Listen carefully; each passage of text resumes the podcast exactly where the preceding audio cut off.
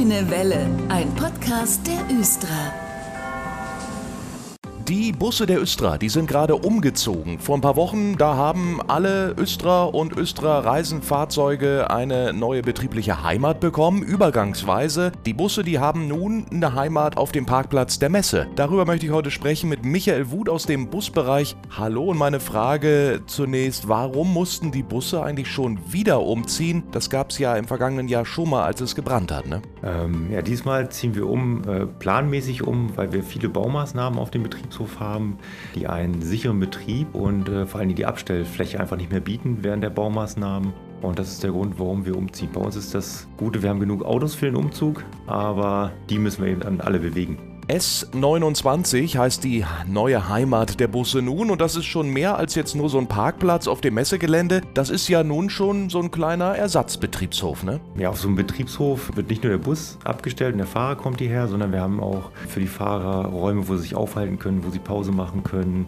wo der äh, Betriebshof Alltag einfach abgewickelt wird, wo die äh, Sachbearbeiter sitzen, wo der Betriebshofmanager sitzt, wo die Leiter Fahrergruppen sitzen. Das sind die Leute, die für die Fahrer verantwortlich sind und alle diese Leute müssen mitziehen und zusätzlich ist noch das Werkstattpersonal, was morgens auch für den Busauslauf, für den Fahrer einfach nochmal da sein muss, falls mal irgendwas ist. Das heißt, ein, ein Blinker funktioniert nicht oder so. Solche Kleinigkeiten müssen dann auch nochmal morgens vor dem Auslauf instand gesetzt werden. Und die ganzen Mitarbeiter sind mit umgezogen. Das hört sich nach einer richtigen Mammutaufgabe an. Wie lange haben denn da eigentlich so die Planung gedauert und worauf musste man da eigentlich achten? Ah, wir hatten den Vorteil, dass wir das ja jetzt zum zweiten Mal machen. Der große Vorteil ist, wir hatten so ein bisschen Erfahrungswissen vom, vom ersten Umzug. Das, der hing ja der erste Umzug mit dem Brand zusammen, den wir hatten hier vor einem Jahr. Jetzt war es so, dass wir länger planen konnten. Wir haben ungefähr ein Dreivierteljahr vorher angefangen zu planen mit ganz, ganz vielen Leuten, unter anderem Betriebsrat. Ähm, dann auf Kosten musste geachtet werden. Die Fahrer waren mit eingebunden und äh, das Werkstattpersonal war mit eingebunden. Also da mussten viele Bereiche äh, zusammenarbeiten. Aber es hat alles geklappt, haben Sie mir erzählt. So ein Umzug bedeutet ja sowieso für jeden immer Stress und treibt einen die Schweißperlen auf die Stirn. Wie ist eigentlich so der erste Tag gelaufen? Also der war für alle schon immer aufregend, wie so, so ein Umzugstag dann auch ist. Es hat aber gut funktioniert, weil die Fahrzeuge sind morgens noch auf dem Betriebshof Mittelfeld ausgelaufen, so ganz normal zum Dienst und dann abends auf dem Parkplatz geordnet eingelaufen. Und dadurch, dass wir das ja schon kannten, ein Stück weit, ähm, lief der Tag wirklich gut. Der Ausweichbetriebshof, der ist ja jetzt schon ein paar Wochen Alltag für alle Mitarbeiterinnen und Mitarbeiter. Auf was ist da eigentlich zu achten, gerade im laufenden Betrieb? Gibt es da jetzt noch Probleme oder haben Sie vielleicht sogar was vergessen in der Hektik während des Umzugs? Ähm, ja, gibt es auf jeden Fall. Also das merken wir irgendwie so wöchentlich. Ach, da hätten wir doch noch mal dran denken können, obwohl die Planung ja so lang war. Und eine Besonderheit ist noch, äh, wir werden dieses Jahr auch über den Winter auf dem Aufstreikstandort bleiben. Das hatten wir beim letzten Mal hatten wir es geschafft, vor dem Winter zurückzuziehen. Insofern müssen wir dieses Jahr noch ein bisschen mehr darauf achten, wie gehen wir mit dem Winter um, mit äh, nicht mehr so schönem Wetter, weil jetzt, wenn Sonne und schön Wetter ist, ist das alles ganz angenehm. Aber auch äh, über den Winter dann gerade auch Lichtverhältnisse, wenn da die Tage dunkler werden. Das sind so die Herausforderungen, die wir nochmal haben. Auf dem Messeparkplatz Süd 29 ist nun der Ersatzhof. Was passiert denn gerade eigentlich so auf Mittelfeld? Äh, hier im Mittelfeld ist im Moment schon so, die Bauarbeiten haben begonnen. Im Moment werden die Technikräume äh, entstehen gerade, die bei uns in der Abstellhalle, da wird eine Spur gesperrt, da wird Technikräume werden dort eingebaut. In diesen Technikräumen wird die ganze Ladeinfrastruktur Technik eingebaut für, ja, für die Ladung der E-Busse. Dann entsteht hier eine große Abstellhalle auf dem ehemaligen Mitarbeiterparkplatz wo wir dann auch Fahrzeuge abstellen werden. Auch da muss Ladetechnik eingebaut werden. Und das soll alles innerhalb von einem Jahr jetzt hier entstehen auf dem Betriebshof. Und ganz interessant, die Kantine für die Mitarbeiter, die ist nun bei IKEA. Äh, auch mal was anderes, da können dann alle vom Ersatzbetriebshof nun vergünstigt essen. Das ist bestimmt ein gutes Angebot. Ich glaube, es wird gut angenommen und es ist auf jeden Fall nochmal eine Möglichkeit, ja, was Gutes zu essen zu bekommen. Köttbuller satt sozusagen. Schauen wir mal noch kurz nach vorne. Wann soll es denn eigentlich planmäßig wieder zurückgehen nach Mittelfeld? Also wir hoffen, dass wir, wir sind jetzt im Mai oder im Juni weggezogen, dass wir ein Jahr später, also nächstes Jahr im Juni, wieder zurückkommen nach dem Betriebshof Mittelfeld. Wobei wir jetzt schon wissen, wenn wir zurückkommen, werden wir nicht auf einen komplett fertigen Betriebshof zurückkommen. Also wir werden immer noch Restarbeiten dann hier haben. Wie groß die Restarbeiten sind, werden wir dann sehen. Dann von uns hier aus der grünen Welle, toi toi toi, dass das alles gut klappt und weiter gutes Gelingen. Das war Michael Wuth heute in der grünen Welle. Dankeschön. Wer mehr zu den Bussen der Östra wissen möchte, den E-Bussen zum Beispiel oder der neuen Technik, findet viele Infos auch im Östra-Blog. Den findet man auf der Seite östra.de, heißt dort Fahrtenbuch. Gleich mal reinschauen. Der Herbst ist da oder zumindest im Anmarsch. Nach den Baustellen im Sommer gibt es jetzt auch in dieser Jahreszeit viel zu tun. Darüber sprechen wir in dieser halben Stunde mit Martin Fey von der Infra. Hallo, schön, dass Sie da sind. Ja, hallo, schönen guten Tag. Herr Fey, Sie haben mir schon erzählt, im Süden, so bei Laatzen, da haben Sie noch einiges vor. Nun, wir bauen ja zurzeit den Hochbahnsteig Reden-Steinfeld. Der wird in diesem Jahr und diesem Herbst auch noch fertig werden. Und im Moment gehen wir davon aus, dass wir im November dann auch die Inbetriebnahme feiern können. An äh, diesem ersten Bahnsteig von diesen riesigen Projekten, die wir da noch vorhaben, die noch folgen mit Pattenser Straße und äh, Gleidingen-Orpheusweg. Und auch an der Pattenser Straße werden wir jetzt mit Arbeiten, Leitungsbau in den östlichen Seitenanlagen im Oktober starten. Ja, und es geht dann im nächsten Jahr erst richtig zur Sache. Grunderneuerungen stehen aber auch noch an, ne? Einmal den Abzweig Gartenburgstraße, wo es zur Messe geht. Da werden äh, die Weichen ausgetauscht und der Bogen ähm, über die Hildesheimer Straße wird neu gemacht. Und zeitgleich werden wir auch noch den Bogen, wo die Linie 1 und die Linie 2 verzweigen, äh, in der Nähe vom Aqualatium austauschen. Und das wird in einer gemeinsamen Sperrpause passieren, die über das verlängerte Wochenende 3. Oktober stattfinden wird. Verlassen wir kurz die Linie 2 und steigen mal um in die Linie 5. Auch dort wird gebaut. Das ist jetzt gar nicht so eine riesige Baumaßnahme. Es werden die Weichen am Endpunkt ausgetauscht. Dafür brauchen wir natürlich auch ein Wochenende. Und für dieses Wochenende ist es dann halt mal nicht möglich, mit der Stadtbahn bis zum Endpunkt zu fahren, sondern dann wird halt nur bis Ostfeldstraße gefahren werden. Die letzten zwei Haltestellen dann mit Schienenersatzverkehr. Und dieser Umbau der Weichen findet dann statt an dem Wochenende 8. bis 10. Oktober.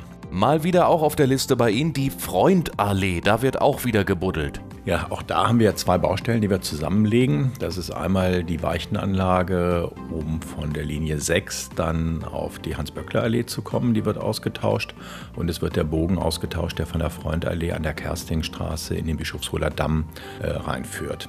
Das wird dann äh, jetzt im November passieren. Das ist eine normale Grunderneuerungsmaßnahme. Für den Bischofsholer Damm wird es dann bedeuten, dass der Verkehr, der Richtung Innenstadt fließt, auf die Gegenfahrbahn umgeleitet werden muss. Aber der Verkehr soll in beiden Richtungen aufrechterhalten werden. Und auch an der Hans-Böckler-Allee läuft der Verkehr weiter. Also das sind dann nur äh, Auswirkungen in der Freundallee selber. Und da muss ich sagen, Herr Pfeil, wir haben schon oft über die Freundallee gesprochen, wenn es um Baustellen geht. Gibt es da eigentlich auch irgendwann mal ein Ende? Ja, das Ende ist jetzt tatsächlich erreicht. Wir haben das in mehrere Abschnitte aufgeteilt, weil der Umbau eines kompletten Gleisdreiecks, das sind ja dann sechs Weichen, drei Kreuzungen, die umgebaut werden müssen, dann schon, wenn man das zusammen in einem Rutsch macht, sehr, sehr starke Beeinträchtigungen mit sich bringt. Und wir haben halt immer unterschiedliche Betriebszustände für die Stadtbahn auch aufrechterhalten können. So zum Beispiel kann jetzt während der Baumaßnahme die 4 und die 5 und die 11 weiterhin fahren, dann ist nur die Linie 6 betroffen. So haben wir das dann fahrgastschonend und insgesamt autoverkehrschonend versucht hinzukriegen. Gucken wir mal ein bisschen zurück.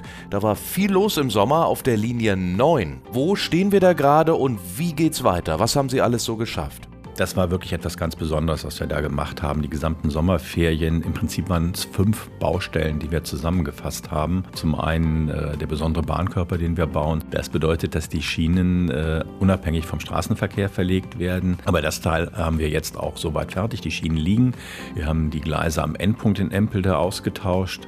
Und wir haben in Badenstedt selber zwischen den Hochbahnsteig Soltekamp und Badenstedt Zentrum auch ein Gleis leicht verlegt, damit wir dann in Zukunft auch mit den breiteren Fahrzeugen da durchfahren können. Und dann hat man noch ein ganz kleines Stückchen kurz vor dem Endpunkt Empelde, sodass wir wirklich auf dem gesamten Streckenast jetzt neue Schienen liegen haben. Das ist alles aber noch nicht ganz fertig, aber wenn alles fertig ist, wird es sich sicherlich lohnen, ne? Das wird sich auf jeden Fall lohnen, wenn das mal fertig ist, aber ein bisschen Geduld braucht man einfach noch. Jetzt liegen die Schienen zwar, aber halt nur so, dass die Stadtbahn drüber fahren kann. Jetzt muss die Schiene eingedeckt werden, die Straßen müssen fertig gebaut werden, die Gehwege müssen fertig gebaut werden. Und das dauert halt noch seine Zeit. Das wird auch das nächste Jahr noch äh, andauern, bis wir dann endgültig mit allem fertig sind. Was sind genau die Vorteile später, wenn alles fertig ist? Zum einen bekommen wir viele Bereiche, wo wir auch Rasengleis bauen, was insgesamt leiser ist und auch ökologisch natürlich Vorteile bringt. Da muss man gar nicht viel drüber diskutieren. Und äh, ja, städtebaulich werden die gesamten Bereiche aufgewertet. Mehr Bäume entstehen auch dafür und, und natürlich die Barrierefreiheit äh, im Bereich der Empelder Straße mit den zwei Hochbahnsteigen. Gucken wir noch mal kurz auf die Linie 10. Da haben Sie auch ordentlich was geschafft im Sommer. Da war ja auch viel los. Alle, die da in der Nähe wohnen oder mit der 9 oder 10 fahren, werden es gemerkt haben.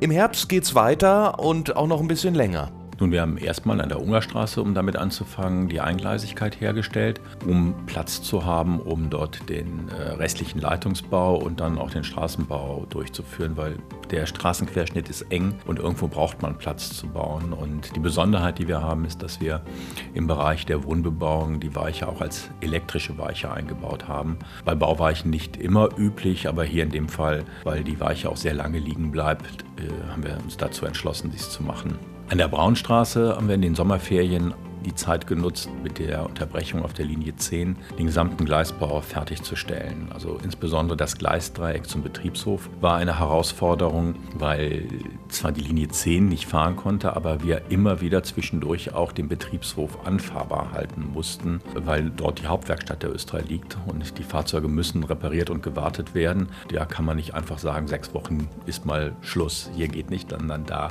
musste auch zusätzlich noch reingefahren werden, aber auch da liegen die Schienen, die Fahrleitung Fahrleitung wurde umgebaut. Und jetzt geht es auch hier weiter mit der Straße, dem Gehwegen und dem Hochbahnsteig dann im kommenden Jahr, um dann Ende des Jahres 2023 auch hier barrierefreien Einstieg für die Fahrgäste zu ermöglichen.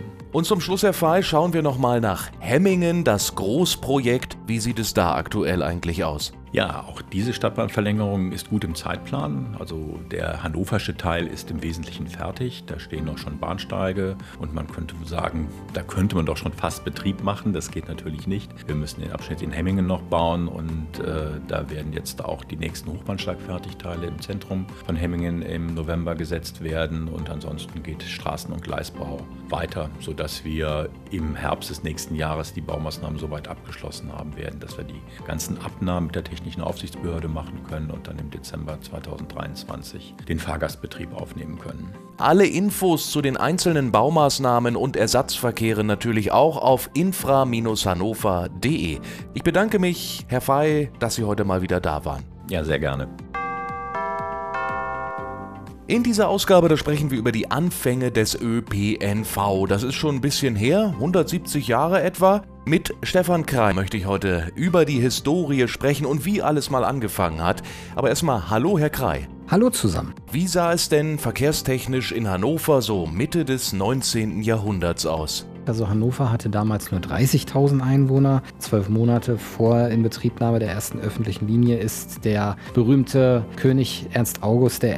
verstorben, der, der heute sozusagen als Bahnhofsvorsteher vor dem Hauptbahnhof steht. Die Oper ist 1852 eröffnet worden. Der Hauptbahnhof war auch noch nicht so alt in, in Hannover, gab es zwar schon ein paar Jahre, aber vor diesem Hauptbahnhof standen die ersten öffentlichen Verkehrsmittel, nämlich die sogenannten Droschken. Man hat sich ja vor allem zu Fuß oder per Pferd in der Stadt bewegt oder auf einer Kutsche dann auch, wie Sie erzählt haben. Herr Kreis, Sie kennen sich gut aus mit der Geschichte.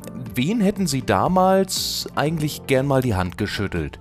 Ja, einer der heißen Kandidaten ist der Heinrich Wattermann, derjenige, der unter anderem einen großen Anteil der Droschken in Hannover besessen hat. Und da gab es damals relativ viel Streit zwischen den einzelnen Droschkenbesitzern. Was hat Heinrich Battermann gemacht? Er hatte keine Lust auf das Ganze, hat eine Pferdeomnibuslinie erfunden, die zwischen dem Hauptbahnhof und dem Schwarzen Bären fuhr. Die erste Linie, die sozusagen nach Fahrplan fuhr, mit regelmäßigen Abständen. Und eine Droschke, in die sozusagen jeder zusteigen konnte, bloß durch, durch bloßes Handaufheben dann einen festen Tarif entrichten konnte und dann eben zu seinem Ziel fahren konnte. Das wurde übrigens später noch bei den Pferdebahnen fortgesetzt, aber dazu kommen wir vielleicht später noch. Wo fuhr denn eigentlich diese erste offizielle Linie hier in Hannover? Die die erste Linie fuhr vom Hauptbahnhof, von der Stelle, wo man es halt noch kennt, wo der äh, Ernst August auf seinem Pferd sozusagen vor der Tür sitzt, fuhr dann über die Innenstadt in Richtung Linden, über die Brücke an der Ime und dann endete die Linie am Schwarzen Bären. Es gab keine festen Haltestellen in dem Sinne, wie man das heute kennt. Man konnte einfach die Hand heben und einfach einsteigen und entrichtete seinen Fahrpreis und fuhr dann eben zu seinem Ziel. So waren also die Anfänge des öffentlichen Personennahverkehrs vor 170 Jahren. Herr Krei, wir sprechen über ein weiteres Jubiläum in diesem Jahr. Vor 150 Jahren, genau heute am 16. September, hielt die Straßenbahneinzug in Hannover. Damals noch ein bisschen anders angetrieben als heute. Aber warum, Herr Grei, wollte man die eigentlich damals? Ja, der Vorteil der Straßenbahn liegt so gesehen eigentlich auf der Hand. Früher fuhr man mit kleinen Droschken oder Kutschen, wo vielleicht vier, maximal sechs Leute hineinpassten. Der Vorteil auf Schienen war, ähm, dadurch, dass sozusagen Stahlräder auf Stahlschienen laufen konnten, wurde die Reibung vermindert. Das heißt also, die, die Kraftanstrengung der Pferde, die davor arbeiten mussten, konnte sozusagen besser ausgenutzt werden. Und schon war es möglich, in den Wagen auch mal 18, 20, 24 Personen zu befördern. Und das in einem relativ guten Abstand und mit sozusagen einer gleitenden Bewegung, weil man muss, war natürlich nicht auf das Kopfsteinpflaster mehr angewiesen. Klingt nach einer Innovation nicht nur für die Pferde, die weniger ziehen mussten, auch für den Rücken der Fahrgäste oder für den Hintern. Aber Schienen musste man ja erstmal verlegen, damit diese Pferde Straßenbahnen da auch fahren können. Wann ging es denn damit los? Das Ganze hat etwa vier bis fünf Monate gedauert für die acht Kilometer. Gleisbaubeginn war gleichzeitig an der Hildesheimer Straße und im Bereich der Georgstraße. Ja, und dann ging es dann Mitte September auch schon mit dem Fahrbetrieb los. Heute, genau vor 150 Jahren, da rollte die erste Bahn durch die Stadt. Wir beide waren 1872 noch nicht dabei, Herr Krei, aber aus der Geschichte heraus können Sie doch bestimmt erzählen, wieso die ersten Fahrten ankamen mit der Straßenbahn hier in Hannover. Wie war das so? Ja, also es wird berichtet, dass am 14. September des Jahres 1872 die ersten Eröffnungsfahrten stattgefunden haben. Natürlich erstmal für die ganzen Honoratioren, für die Stadtbediensteten in höheren Positionen und so weiter und so fort, um das Beförderungsmittel sozusagen auch kennenzulernen. Die Fahrzeit vom Steintor bis zum Dörner Tor, man muss sich das ungefähr vorstellen vom Bereich, wo sich heute die Kanalstraße und die Georgstraße kreuzen, da ging es ungefähr los und bis zum Dörener Turm, der ja noch als Landmarke dasteht. Die ganze Strecke wurde in 30 Minuten zurückgelegt. Auf jeden Fall konnte man in der Pferdebahn in der ersten Zeit erst noch nach Lust und Laune einsteigen, wie man wollte. Das heißt, der Kutscher musste auch darauf reagieren, ob an der Straßenseite sozusagen von irgendwelchen Fahrgästen Handzeichen gemacht wurde. Auf diese Handzeichen musste er sofort anhalten, musste die Leute einsteigen lassen. Wie gesagt, am 14. September war die offizielle Eröffnung, hingegen zwei Tage später, nämlich am 16.09., also Heute, genau vor 150 Jahren, konnte auch die hannoversche Bevölkerung dann endlich zum ersten Mal ihre Pferdebahn selbst nutzen. Also es konnten auch in Anführungszeichen normale Fahrgäste dann einsteigen. Und die Fahrt vom Dörner Turm zum Steintor bzw. umgekehrt kostete genau einen Silbergroschen. Ein Silbergroschen für eine Fahrt vom Dörener Turm zum Steinturm. Die ersten Straßen- bzw. Pferdebahnverbindungen in Hannover sind vor 150 Jahren gestartet und dann ging alles rasant und entwickelte sich weiter. Spannende Einblicke in die Geschichte waren das von Stefan Krei. Danke. Ja, sehr gerne und bis zum nächsten Mal. Und das war die grüne Welle für heute. Ich bin Dennis Pumm. Dankeschön fürs Zuhören. In zwei Wochen, da bin ich hier zurück.